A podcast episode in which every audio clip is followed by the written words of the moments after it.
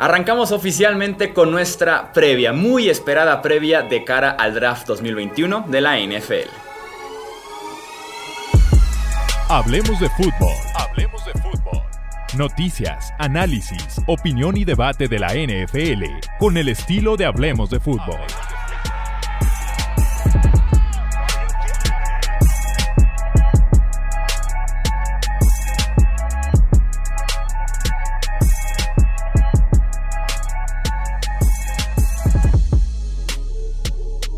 Tal amigos? ¿Cómo están? Bienvenidos al primer episodio de nuestra previa al draft. Van a ser demasiados episodios, entonces estén bien al pendiente de todo lo que se viene. Arrancamos en este episodio con una previa general muy, muy, muy de qué puede esperarnos en este draft, las mejores y peores posiciones, algunas proyecciones y ya estaremos pasando en otros episodios a hablar de posición por posición, de los mejores prospectos que tenemos en este 2021.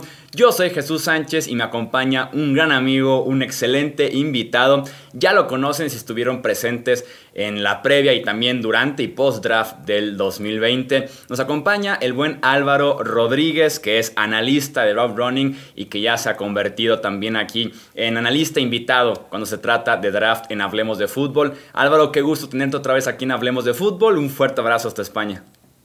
¿Qué tal Jesús? Encantado de estar aquí, ya lo sabes, yo siempre que me invitéis intento estar, eh, hablemos de fútbol, hablando un poquito del draft. Y nada, encantado de hacer esta previa, vamos a tratar las posiciones y, vamos a intentar cubrir todo el draft para que la gente se vaya con nombres en la cabeza, que los vea y que cuando lo seleccione su equipo sepa quién es.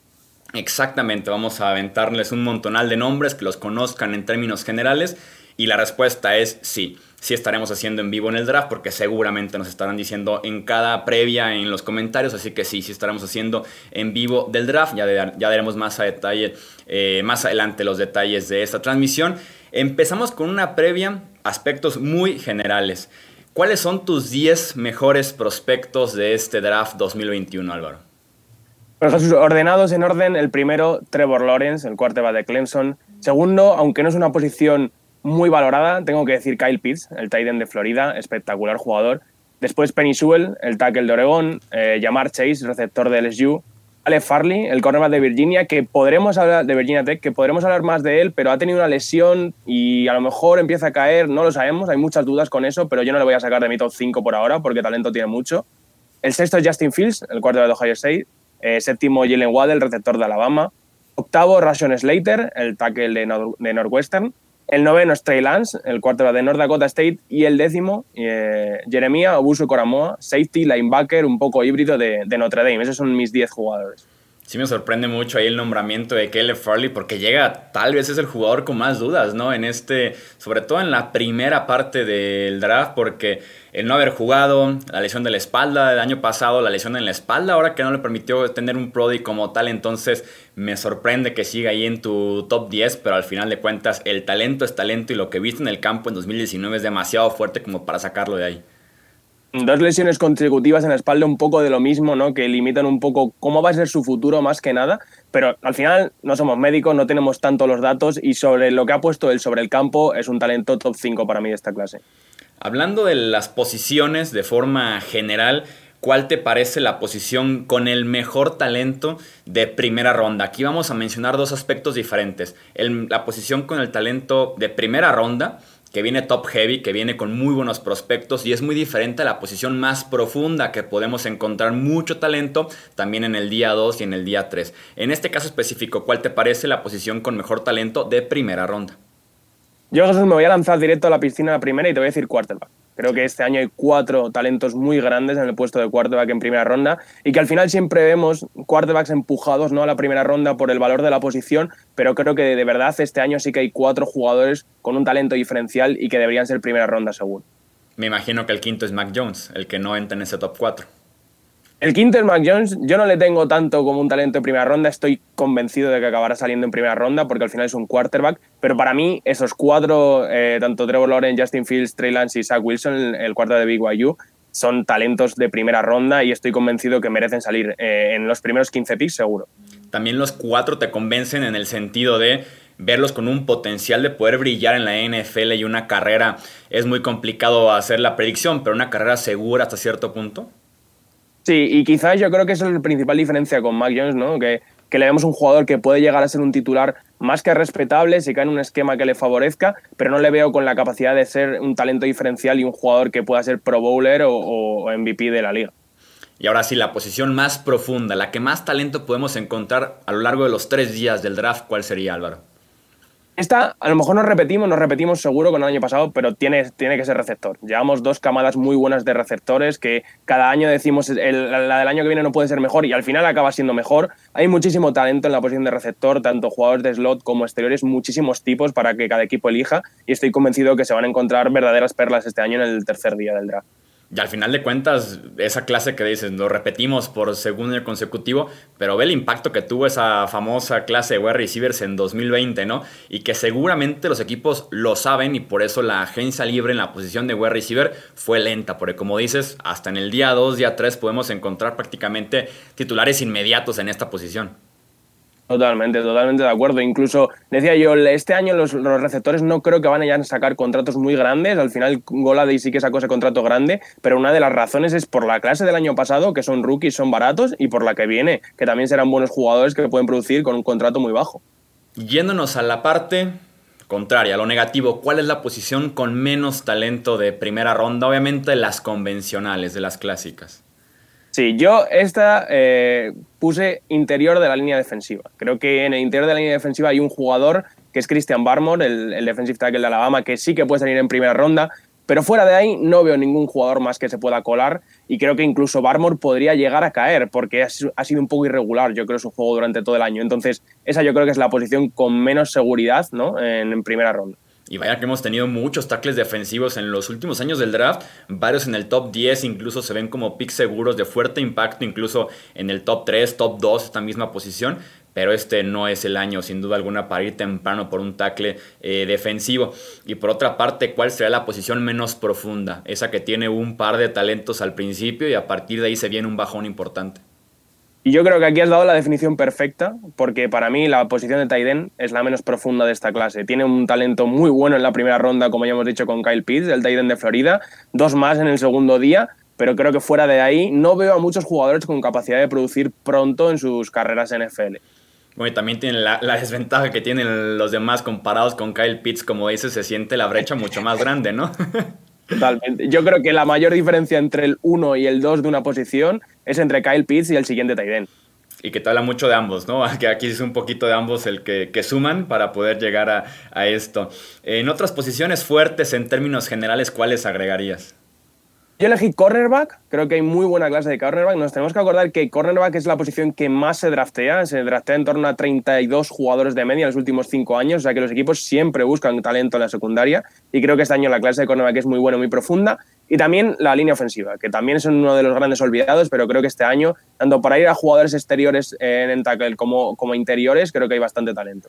Si tuvieras que por ahí hacer la diferencia entre cuál sientes que viene más cargado, si tackle o guardia centro, ¿cuál sería? Yo elegiría tackle. Creo que en cuanto a los tackles ofensivos hay mucho talento este año, sobre todo en primer y segundo día, más que en el interior, que hay algunos jugadores que me gustan mucho, pero con algún que otro problema de lesión, ¿no? que, que va a hacer bajar su, su, su stock a la hora de salir en el draft. Y vaya que es bastante importante, lo vimos en el último juego que tuvimos de la NFL, la posición de tackle ofensivo, y si muchos equipos, incluyendo el que perdió en aquel Super Bowl, estará buscando tackle ofensivo temprano seguramente en el draft. Y entre otras posiciones débiles que encuentras en esta clase, ¿cuáles agregarías? Pues yo, aparte de las que ya hemos hablado, agregaría quizás safety. Creo que safety hay un par de jugadores que, que sí que pueden ser diferenciales, pero me pasa un poco lo mismo, Jesús. Al final del, del, draft, ¿no? En este segundo tercer día, hay jugadores que me cuesta o que necesitan mucha más progresión que, en, otras, eh, que no está, en otras posiciones. Sí, que con safety se siente también una diferencia muy fuerte entre encontré al prospecto que hace esto bien, pero que tiene también una lista de ropa sucia bastante grande. Creo que pasa bastante con la posición de safety este año, ¿no crees? Sí, sobre todo también el cambio de jugar en el fútbol americano universitario, ¿no? A jugar en la NFL se le pide cosas totalmente distintas a los safeties y muchas veces en el fútbol americano universitario no vemos ese safety profundo, ¿no? Que hemos visto mucho en la NFL en los últimos años. Entonces, ese traslado, esa progresión, esa imaginación que hay que haber con estos jugadores me hace estar un poco más controlado, ¿no? Con esa clase.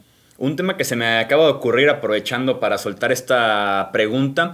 ¿Cómo estás manejando en este proceso del draft? Ahorita comparamos en ese sentido evaluaciones aquellos jugadores que no estuvieron presentes en 2020. Al igual que en la NFL, en el colegial, se dio la oportunidad de quien no quiera jugar por precaución del COVID, puede no hacerlo, así que tenemos muchos prospectos que su última temporada que vimos fue en 2019 y no los vimos ya en 2020 y otra vez apenas en su Pro Day los volvimos a tener contacto con ellos. ¿Lo estás manejando como una debilidad, como una anotación nada más este, este tema de no jugar la campaña pasada? No lo consideraría como una debilidad, pero sí que hay que apuntar porque en un deporte tan físico como es el fútbol americano, estar 12 meses parado, porque al final lo que se busca es competición real, ¿no? No es lo mismo entrenar que jugar, eso lo sabemos todos, ¿no? La, intensidad. y, creo que sobre todo a la hora de adaptación, a la hora de producir en las primeras jornadas de la liga, creo que a jugadores que llevan un año parado les puede costar. No lo consideraría una debilidad porque al final el talento está ahí y el talento va a acabar apareciendo, pero sin duda es algo que hay que apuntar en los jugadores y que hay que, que, hay que nombrar y que los equipos van a tener en mente, yo creo, cuando seleccionen.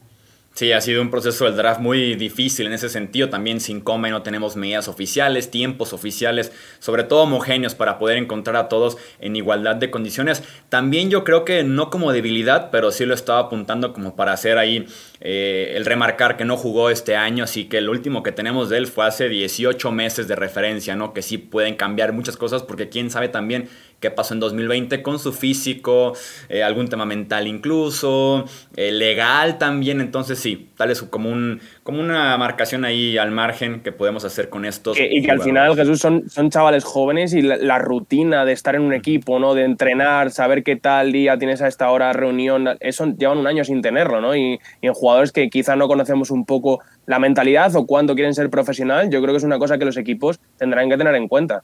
Sí, sí va a ser muy interesante, mucha investigación que tienen que hacer eh, los equipos. Vamos con una ronda rápida de preguntas generales, pero insisto, vamos a pasar después ya a platicar posición por posición cada uno de los principales prospectos.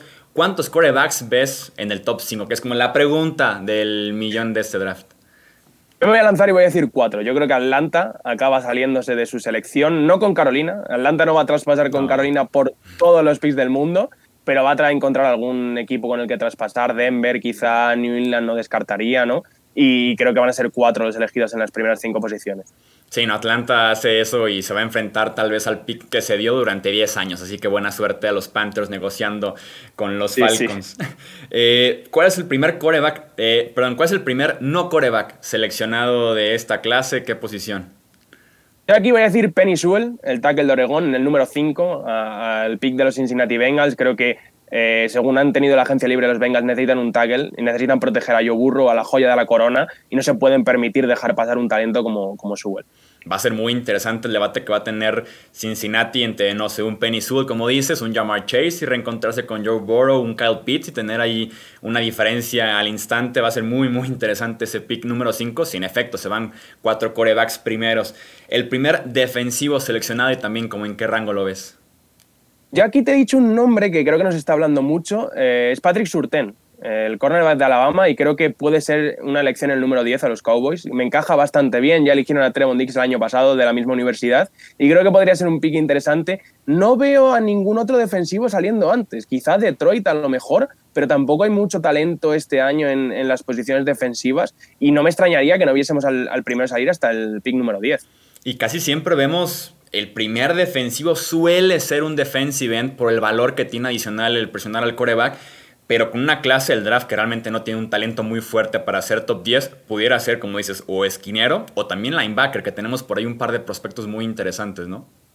Este año no hay un Chase Young, no hay un Hermanos Bosa, que la gente sepa que no hay un par de ese nivel. Hay jugadores que lo pueden hacer muy bien, pero alguien que te dé esa seguridad de como un Chase Young que vas a estar en la lucha por el rookie defensivo del año desde el día 1, por ahora parece que no lo hay.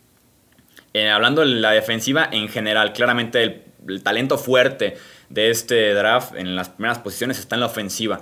Pero hablando de profundidad, ¿considerarías mejor la clase ofensiva o la clase defensiva de este año? Yo en cuanto a profundidad creo que seguiría eh, decantándome por la ofensiva, ¿no? Y creo que al final en, el college football sabemos que es un deporte al final de ataques, ¿no? Y en donde se premia mucho el poner puntos en el marcador y creo que al final eso que llevamos viendo durante los últimos cinco años también se está reflejando en los drafts, ¿no? Que creo que cada vez vemos clases más orientadas a la ofensiva que a la defensiva y creo que este año vamos a seguir por el mismo camino, la verdad. ¿Cuál dirías que este 2021 es la universidad que tiene el talento más fuerte, que van a ser los protagonistas de la primera ronda? Yo te voy a decir Ohio State. Creo que, Ohio State tiene mucho talento y, no me extrañaría, no hay, no hay, a lo mejor algún jugador aparte de Justin Field que digas, eh, pero no me extrañaría que, que, se acabasen colando algunos. Y ya para cerrar, mucho se habla también de la posición de running back, que todo el mundo quiere, pero que claramente no recomendamos ir en la primera ronda por uno de ellos. ¿En qué rango crees que se vaya el primer corredor y quién te imaginarías que sea en este debate entre Najee Harris y Travis Etienne? Yo creo que va a ser Najee Harris, eh, por todo lo que consiguió en Alabama. Creo que al final son dos jugadores que tienen muchas carreras, lo cual es complicado, ¿no? Porque han estado muy castigados en college. Pero creo que Najee Harris tiene más pedigree que, que Travis Etienne. Le ha sentado mejor ese último año saliendo campeón. Y yo creo que al principio de segunda ronda debería salir Najee Harris. Aquí dejamos entonces esta previa general del draft 2021 e insisto, vamos a arrancar ahora sí posición por posición, ir machacando los nombres que tienen que conocer antes de que sea el gran evento ya confirmado en Cleveland con todo y público, así que nos espera un muy lindo abril de cara a este draft 2021. Álvaro, muchísimas gracias y un fuerte abrazo. Muchas gracias. Recuerden suscribirse aquí Hablemos de Fútbol, activar también la campanita de notificaciones, recomendar este podcast con otros amantes de la NFL que quieren estar listos para el draft 2021 de la NFL. Yo soy Jesús Sánchez y eso es todo por este episodio. Gracias por escuchar el podcast de Hablemos de Fútbol. Para más, no olvides seguirnos en redes sociales y visitar hablemosdefutbol.com.